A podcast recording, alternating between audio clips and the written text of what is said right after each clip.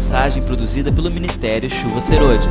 Para ter acesso a outras mensagens, entre no nosso site www.chuva.serodia.com.br. Vamos abrir nossas Bíblias em Efésios, capítulo 3. Efésios, capítulo 3, versículo 14 e 15. Por esta causa me ponho de joelhos diante do Pai, de quem toma o nome toda família, tanto no céu como sobre a terra. O papel principal de Deus é ser Pai. Antes de tudo, a natureza dele, a característica principal dele é que ele é Pai. Baseado nisso, eu gostaria primeiro de definir o que é um pai. Como se identifica um pai? Para nós entendermos quem Deus é, nós precisamos entender o que é um pai. Talvez vocês vão se surpreender o que qualifica uma pessoa como pai. Porque é um único requisito. Pai é aquele que gerou. É curioso que no Antigo Testamento, o único ser humano chamado de filho de Deus é Adão. Em Lucas, quando nós temos a genealogia da descendência de Maria, termina dizendo: e Adão, filho de Deus. Por que, que só Adão, entre todos os seres humanos, é chamado de filho de Deus? Porque Adão é o único ser humano no Antigo Testamento que foi gerado por Deus. Todos os outros homens e mulheres foram gerados de homens e mulheres. Nós somos todos filhos, mas não de Deus.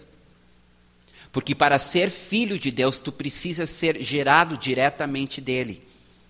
Então, Adão é o único no Antigo Testamento que é chamado de filho de Deus, porque ele é o único que foi gerado por Deus. Todos os demais homens foram gerados por outros homens. Curiosamente, no Antigo Testamento também os anjos são chamados de filhos de Deus. Lá em Jó, nós lemos como os anjos se apresentaram ao Senhor, e os anjos são chamados de filhos de Deus. Vocês sabem por quê? Porque todo anjo que existe foi gerado por Deus. Anjo não procria. Então, Deus gerou cada anjo individualmente, inclusive Satanás. Então a Bíblia diz que quando os filhos de Deus se apresentaram a Deus, lá estava Satanás porque os anjos são gerados por Deus. Para ser pai, tu precisa ter gerado. E para ser filho, tu precisa ter sido gerado.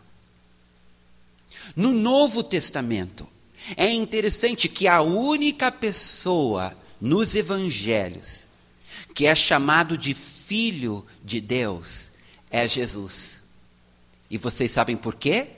Porque diz lá em Lucas que Jesus foi gerado por quem? Pelo Espírito Santo de Deus. Quando veio o anjo, disse: E o Espírito de Deus virá sobre ti, e a criança que tu irás ter será filho de Deus, porque será gerado por Deus. Jesus é o único nos evangelhos que é chamado de filho, porque ele é o único homem no Novo Testamento, no início do Novo Testamento, nos evangelhos, que foi gerado por Deus. Mas daí acontece uma coisa interessante. Ao morrer na cruz e ressuscitar, Jesus, ao se apresentar para as primeiras mulheres que vão ao seu túmulo, ele diz assim: Diga para eles que o meu pai e o pai deles. Algo aconteceu quando Jesus ressuscitou de entre os mortos. Diz lá em João: todo aquele que o recebeu, recebeu Jesus, deu-lhes o poder de ser feito filho de Deus, não da vontade da carne, nem da vontade do homem. Quando ele fala para Nicodemos, ele diz assim: todo aquele que nascer de novo entra no reino dos céus. Então a Bíblia revela algo surpreendente. Que o ser humano é criatura, mas não é filho. Escutem bem, o ser humano, ele é criatura, ele foi criado por Deus. Mas o ser humano não é filho, porque ele não foi gerado diretamente de Deus. Agora, isto significa que todo aquele que nasce da carne, nasce da vontade do homem. Eu, por exemplo, eu sou filho dos meus pais nascido da carne, nascido da vontade do homem. Meus pais quiseram me ter e tiveram um filho. Então, todo aquele que é nascido da carne é carne. Agora, todo aquele que é nascido do espírito é espírito. A Bíblia fala de dois nascimentos. A Bíblia fala do nascimento natural e do nascimento espiritual. Todos nós nascemos como criaturas, criadas por Deus, criaturas, não filhos. Mas ao entregarmos nossas vidas para Jesus, ao convidarmos Ele para entrar em nossos corações, ao recebermos o Seu Espírito, a Bíblia diz que nós nascemos do alto, que nós nascemos de novo e somos gerados por Deus, fazendo de nós filhos de Deus. Então diz João lá na sua carta, na primeira carta, olha que coisa tremenda Deus fez por nós, de permitir que fôssemos filhos de Deus. Queridos, eu não sei se vocês percebem a grandeza do que Jesus fez na cruz e a grandeza da salvação. Porque eu posso ter 50, 60, 80 anos de idade e ao entregar minha vida para Jesus, eu nasço de novo. Gerado pelo Espírito de Deus e me torno filho legítimo de Deus. Agora, Alguém pode dizer, ah, e como é que fica aquela história de adoção de filhos? Em Efésios não fala lá que nós somos adotados? Vamos ver lá. Efésios capítulo 1, versículo 4. Assim como nos escolheu nele antes da fundação do mundo para sermos santos e irrepreensíveis perante ele, em em amor nos predestinou para ele, para a adoção de filhos, por meio de Jesus Cristo, segundo a sua boa vontade. Agora, tu lê isso aí e tu pensa assim: ah, mas então eu sou filho adotivo de Deus. Pois, deixa eu dizer para os irmãos, esta frase, adoção de filhos, no grego, é uma palavra só: é ruiostísia. E a ruiostísia era um evento na cultura greco-romana onde o filho era reconhecido pelo pai como filho adulto e entrava na sua herança.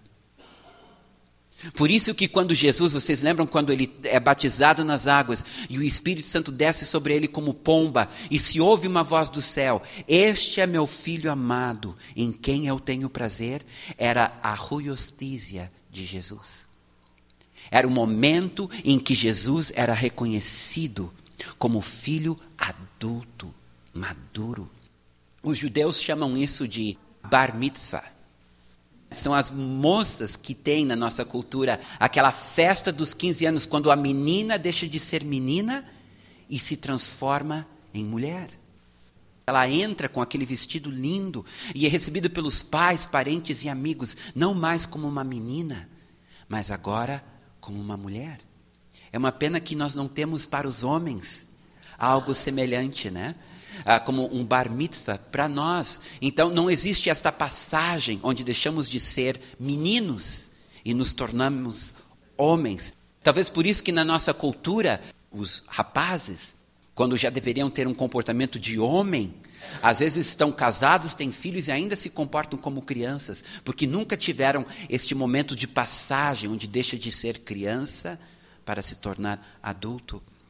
Pois a, a adoção de filhos fala deste momento onde tu deixa de ser criança e se torna adulto. Só pode experimentar a adoção de filho quem já é filho. Porque no grego, diferente do português, o grego é uma língua mais rica, ela tem duas palavras para designar filho. A primeira delas é technon, e significa o filho infantil, o filho impúbere, o filho que ainda é pequeno, irresponsável. A outra palavra para filho é ruios, que é o filho adulto, o filho maduro, aquele que é responsável e capaz de administrar a herança da família. A adoção de filho é ruios tísia, é o filho ruios que é reconhecido como herdeiro. Todos nós somos filhos, somos filhos tecnon. E o Senhor quer nos levar à maturidade para nos tornarmos filhos ruiós. E vocês vão dizer, qual a diferença entre ser um filho tecnon e um filho ruiós? Oh, a diferença é muito grande. Querem ver? Romanos, Romanos capítulo 8, versículo 16. O próprio Espírito testifica com o nosso espírito que somos filhos de Deus. Vocês sabem que palavra é usada aqui? É a palavra tecnon. O Espírito Santo, quando nós entregamos nossa vida para Jesus, o Espírito Santo ele entra no nosso espírito e começa a dizer: Abba, Pai. Começa a dizer dentro do nosso espírito que nós agora somos filhos. Então, basta tu crer em Jesus, basta tu entregar tua vida para Ele, tu nasce de novo e tu te torna filho e não mais apenas criatura. Uma pena é que a maioria dos homens é apenas criatura. Jesus morreu na cruz para que todos pudessem ser filhos, filhos tecnon. Mas não para aí, porque se a gente subir alguns versículos e formos para o versículo 14, Ali diz: Pois todos os que são guiados pelo Espírito de Deus são filhos de Deus. Aqui a palavra não é tecnon, aqui a palavra é ruios. Então, os que são guiados pelo Espírito são os filhos maduros. Os filhos tecnon, eles intuitivamente sabem que são filhos. Mas como um bebê recém-nascido que nasce cego, não consegue distinguir as formas, a maioria, infelizmente, hoje na igreja é filho tecnon e é espiritualmente cego. Não ouve, não entende a voz do Espírito. Ele é guiado pelo instinto espiritual que ele tem. Ele tem a certeza da salvação e ele tem a revelação de Deus como seu Deus, mas ele é incapaz de ouvir e entender o que Deus está dizendo e falando. E por isso que hoje a gente vê a igreja cambaleando e cometendo tantos erros e fazendo tanta besteira, desculpem dizer isso, porque ela é um grande berçário, cheio de filhos tecnons, mas não deixa de ser filho. Deus nos gerou por meio de Cristo, através do seu Espírito. Nós somos verdadeiramente filhos de Deus e iremos um dia herdar tudo que é dele. Hoje, alguns têm mais porque são mais maduros, e outros têm menos porque Deus não pode nos confiar mais. Nesta vida é possível adquirir uma parte da nossa herança. Deus apenas procura a nossa maturidade. Ele não pode confiar a uma criança um carro. Então, quero dizer para os irmãos que muito daquilo que é do mundo por vir, nós podemos experimentar nesta vida, dependendo da nossa maturidade em Deus. Ele está procurando pessoas em quem ele possa confiar a sua herança. Que nós estejamos entre aqueles que temos maturidade suficiente para Deus poder nos confiar a sua glória, o seu poder, as suas riquezas. Porque se ele fizer isso com uma criança na fé, isso poderá destruí-la. E nós conhecemos muitos homens e mulheres de Deus que foram destruídos, porque receberam uma herança que não tinham maturidade para administrar. Bem, agora que nós definimos quem é pai, pai é aquele que gera, vamos definir as responsabilidades de um pai.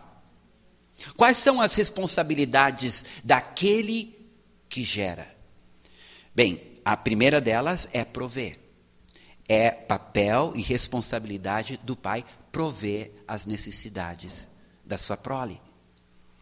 Segundo, é responsabilidade do pai educar. Terceiro, é responsabilidade do pai proteger. E quarto, é a responsabilidade do pai amar. E é isso que às vezes nós, os pais naturais, não entendemos. A gente pensa que trazendo dinheiro para casa, suprindo as necessidades do filho, dando educação, dando proteção é suficiente. Não.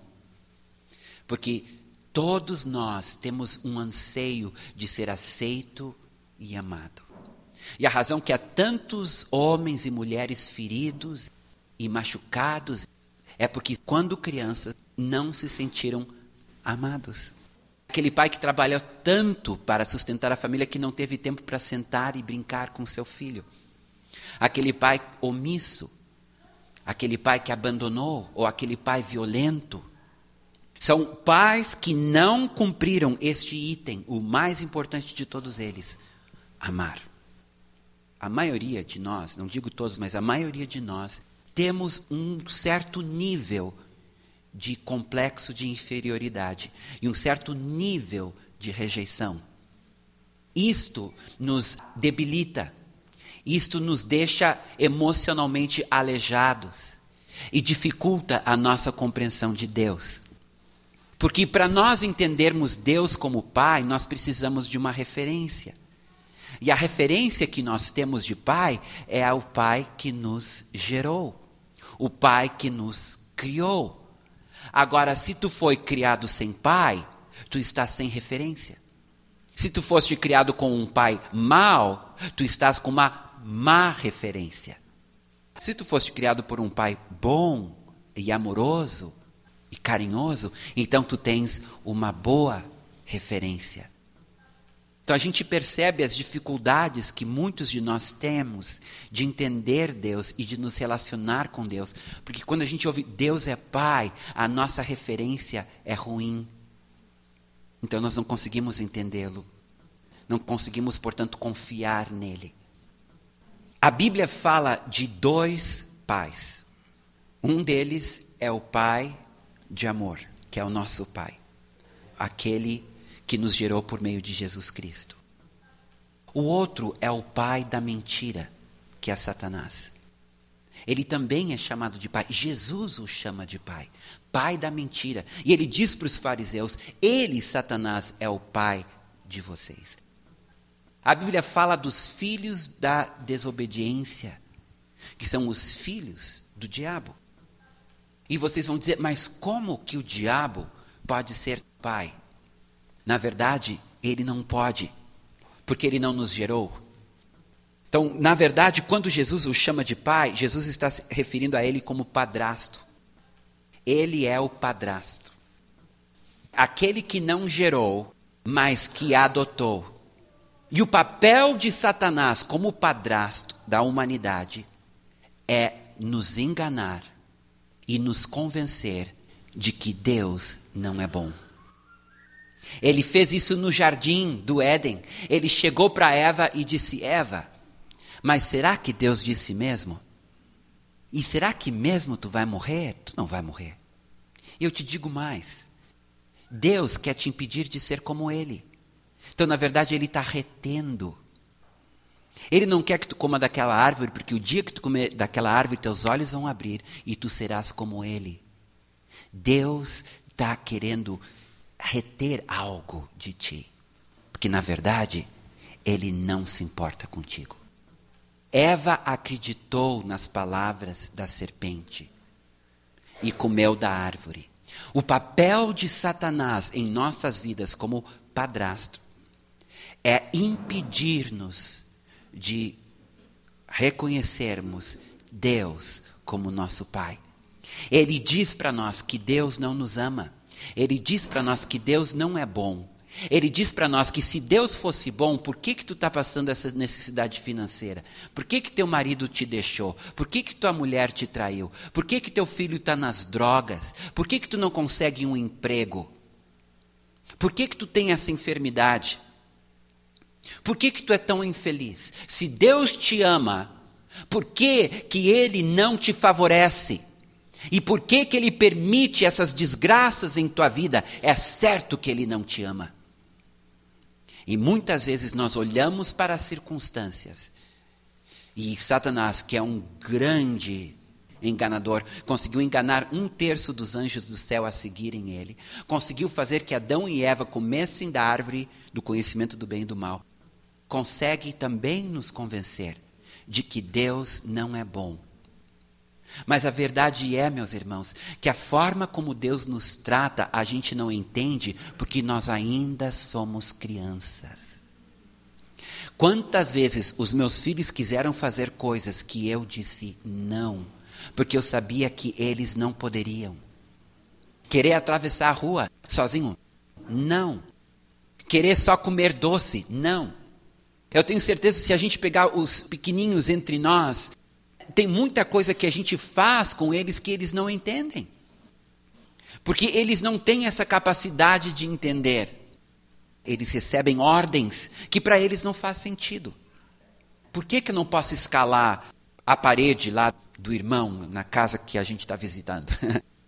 Por que, que eu não posso só comer doce, né? De manhã, de tarde e de noite? Por que, que eu tenho que deitar tão cedo? Por que, que eu tenho que ir para a escolinha? Por que, que eu tenho que estudar? Por que, que eu tenho que repartir meu brinquedinho com outro menininho? Então, tem muitas coisas que a criança não entende. Ela simplesmente precisa obedecer.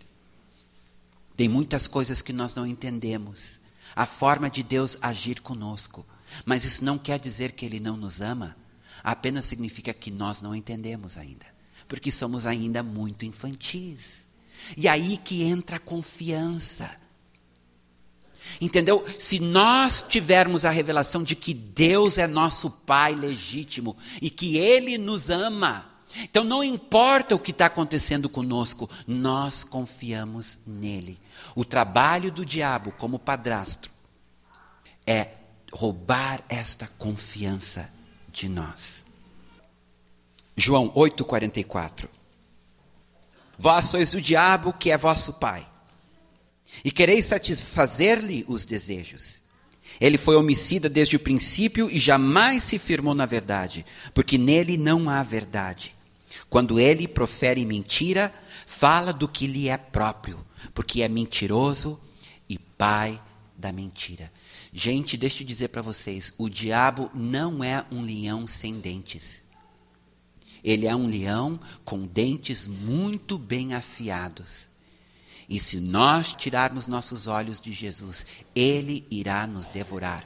Porque ele anda como um leão rugindo ao derredor, procurando alguém para devorar. Então, nós precisamos guardar o nosso coração das suas mentiras.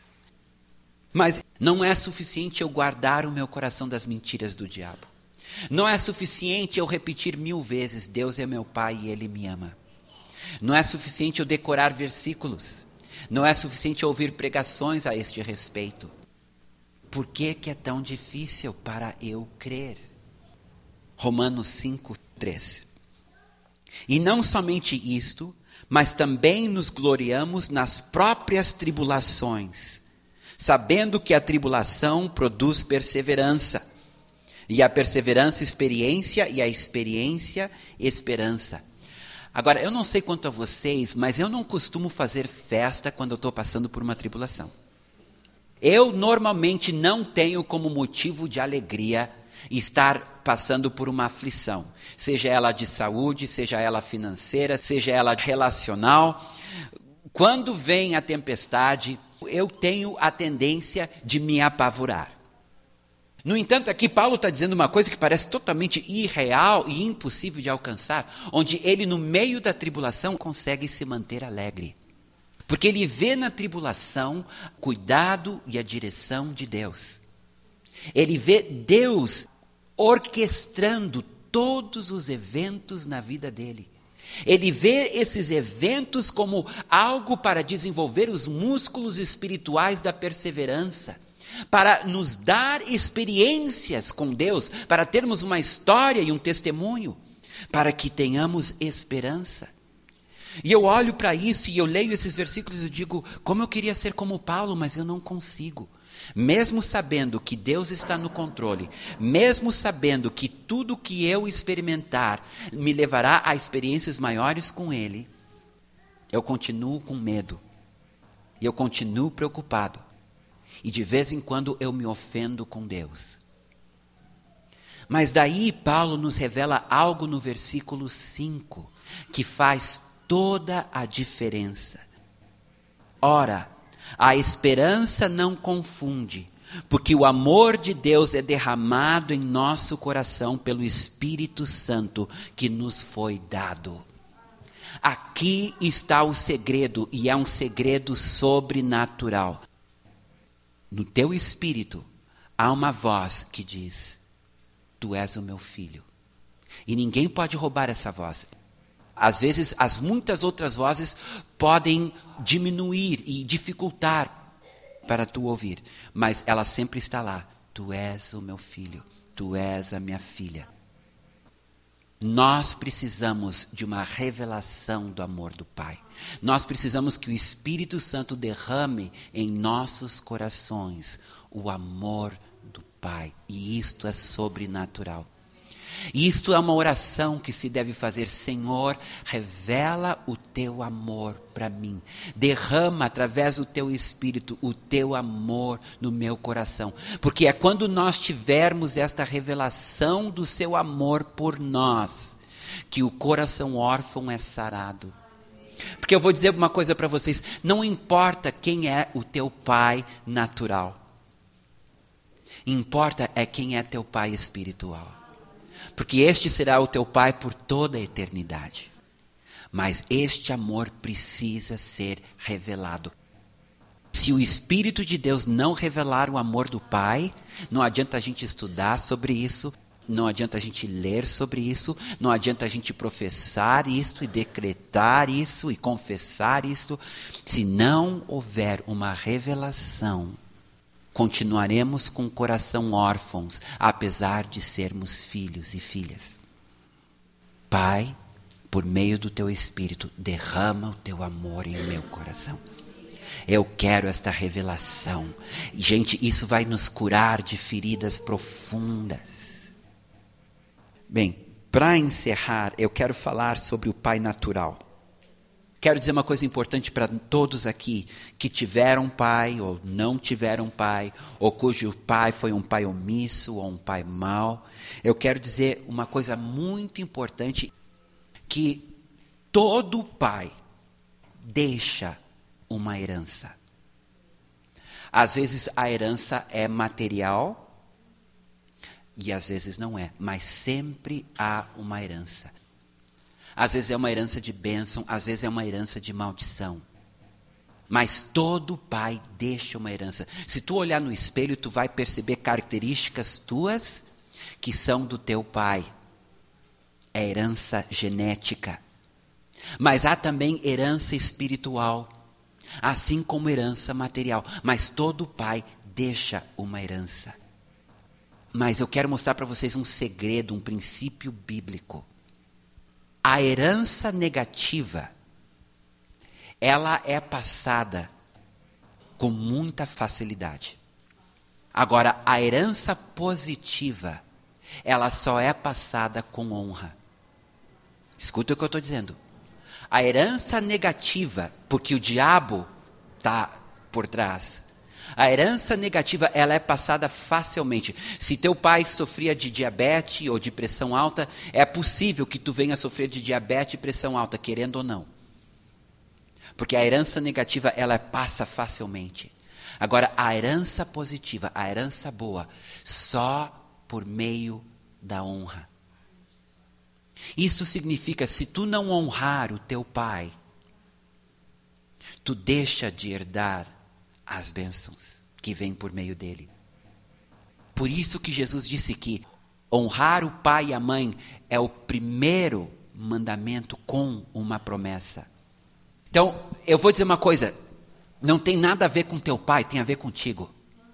Mas ele foi muito mal para mim. Pensa assim, ó. Honra o teu pai, porque tudo de bom que ele carrega, tu vais herdar. É muito preferível honrá-lo do que desonrá-lo e herdar apenas as desgraças. Perdoa ele e honra ele. E então herda dele tudo de bom que ele carrega. Porque eu vou dizer, mesmo o pai mais ordinário, alguma coisa de bom ele carrega. Alguma herança ele tem. E esta herança será tua, se tu o honrar. Não permita que o coração órfão te roube da tua herança. Porque veja bem, nós honramos o nosso pai não porque ele provê, não porque ele educa, não porque ele protege, nem porque ele ama. Nós honramos o nosso pai porque foi ele quem nos gerou. A honra está baseada na geração e não nas responsabilidades. Guardem isto. Nós honramos o nosso pai natural porque ele nos gerou. A honra está baseada nisto. Ele me gerou, então eu devo honrá-lo. E ao honrar o teu pai, tu irás herdar tudo de bom que ele carrega. E tu terás autoridade para cancelar as coisas ruins que ele te passou. Porque este é o poder da honra.